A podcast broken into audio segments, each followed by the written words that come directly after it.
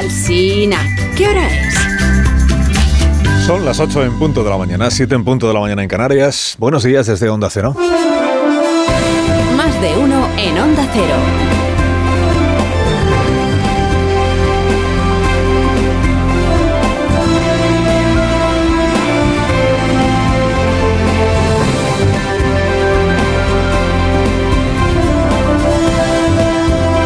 Tal? ¿Cómo están? Bienvenidos a una nueva mañana de radio. Estamos iniciando el 24 de noviembre del año 2023, que además de ser Black Friday, es el último viernes del penúltimo mes de este año.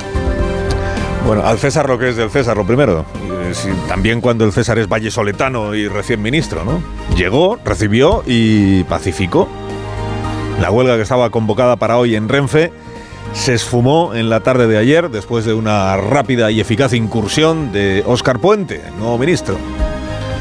Ese que el lunes cuando supimos que había sido agraciado con el ministerio de Raquel Sánchez, despedida por el otro Sánchez del Ministerio de Transportes, contamos aquí que lo primero con lo que se iba a encontrar Óscar Puente era con los maquinistas de la Renfe y el resto del personal afectado por este peaje que el PSOE se comprometió a abonarle a Esquerra Republicana, que es el traspaso total, como dijeron, ¿no? total o integral de cercanías a la Generalitat de Cataluña. ¿no? A la primera en la frente, ministro, con seis sindicatos ahí, reprobando el pacto, el traspaso.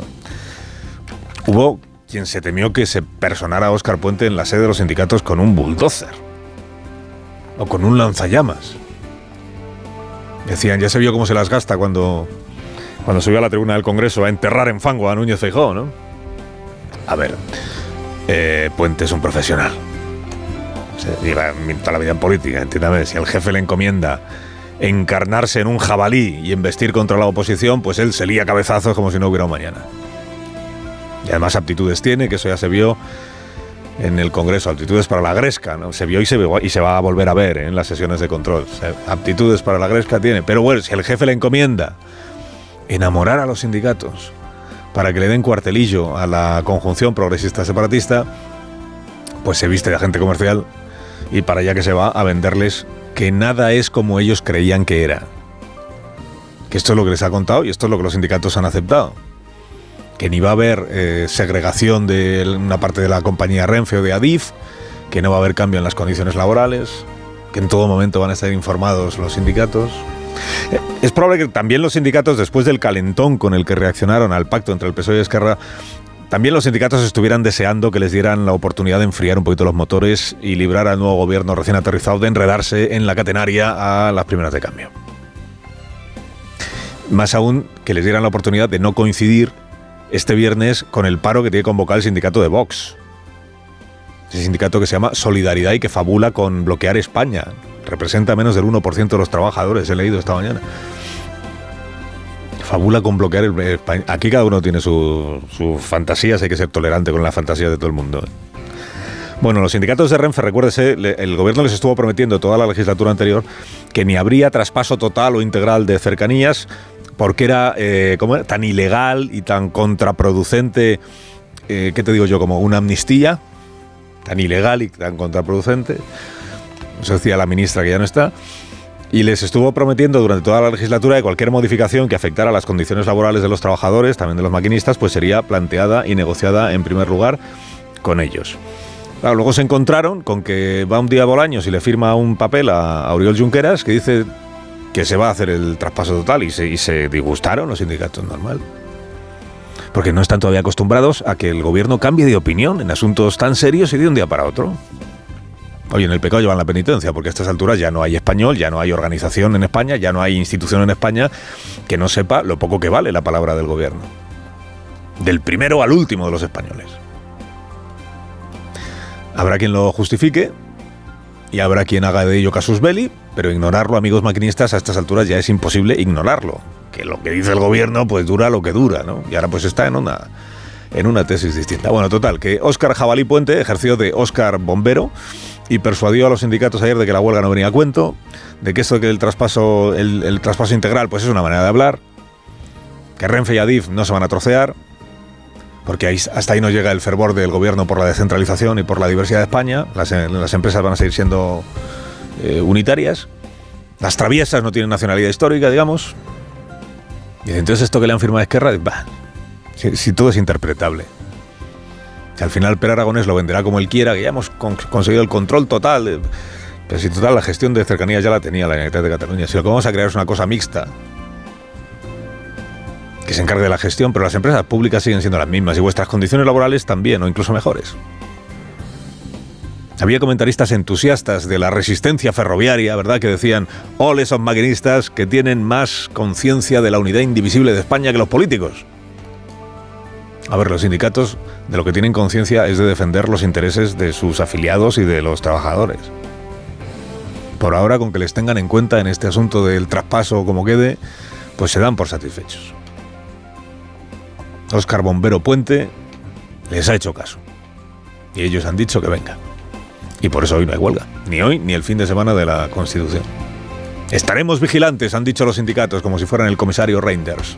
Estaremos vigilantes. Pero vamos, fin de la huelga. Bueno, el presidente Sánchez ayer acreditó que cuando se lo propone, hasta él sabe ser coherente. Y que se puede repudiar a Hamas sin abrazar por ello cualquier cosa que haga el gobierno democrático, legítimo es la palabra de moda, el gobierno legítimo del Estado de Israel. Acreditó Sánchez que incluso se puede, desde el respeto a quien te recibe, incluso se puede decirle abiertamente a Benjamín Netanyahu lo poco que te gusta la forma en la que está respondiendo a los atentados de Hamas. Los atentados fueron el 7 de octubre, estamos a 24 de noviembre y desde hace ya unos cuantos días está en marcha esa incursión, intervención o operación del ejército israelí en Gaza. Fue Sánchez y le dijo a Netanyahu a la cara lo que el gobierno de España pues venía diciendo. Nunca sabremos, es verdad, qué habría dicho nuestro gobierno y los comentaristas afines a nuestro gobierno si el primer ministro de otro país hubiera visitado a Sánchez en la Moncloa y luego le hubiera reprochado allí mismo su forma de afrontar los conflictos. Probable que no le hubiera sentado bien. Es probable que a Netanyahu, bueno, no es probable, es un hecho que a Netanyahu no le ha sentado bien lo del presidente Sánchez. Pero la coherencia exige a menudo pues incomodar a quienes tienes delante, a quien tienes delante. Y la coherencia tiene un coste, es verdad, tiene un precio. Tiene el precio de que el gobierno de Israel ya no te vea como un posible mediador, te vea como un adversario, como un obstáculo. No te digo ya como anfitrión de una conferencia internacional de paz, es verdad. Pero coherencia no se le puede negar al gobierno de España, o al presidente del gobierno al ministro de Exteriores respecto de la crisis de Gaza. Porque desde el primer minuto han estado diciendo esto. Defensa del Estado, del derecho que tiene Israel a defenderse de una organización terrorista, sí, pero defensa a la vez de que hay unos límites en la actuación de un ejército en una provincia que está densamente poblada. No, Netanyahu les dijo ayer, es que no es fácil la cosa, claro. Para Netanyahu todo sería más fácil si en lugar de Gaza estuviéramos hablando de las cuevas de Tora Bora. Siempre es más aseado bombardear una zona remota de la montaña donde está Bin Laden con los suyos que meter los tanques en una ciudad o reventar con misiles túneles excavados bajo escuelas y hospitales usados como arsenales. Pero en eso consiste el- la dificultad del asunto, es ver- es verdad. Y en eso consiste lo de la proporción en la respuesta, que tanto se escucha en boca no solo de los dirigentes políticos, también de la mayoría de los analistas, comentaristas, opinadores. La proporción o proporcionalidad en la respuesta, fórmula ritual. Luego lo difícil es concretar en qué consiste la proporción.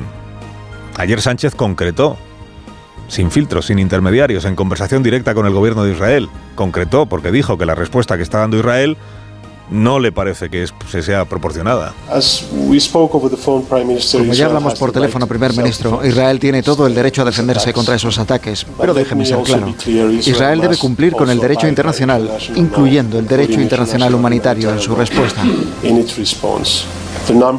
El número de palestinos muertos es realmente insoportable. Creo que todos los civiles deben ser protegidos y las operaciones militares deben distinguir claramente entre objetivos terroristas y la protección de los civiles. Más allá no fue, ni va a ir el presidente.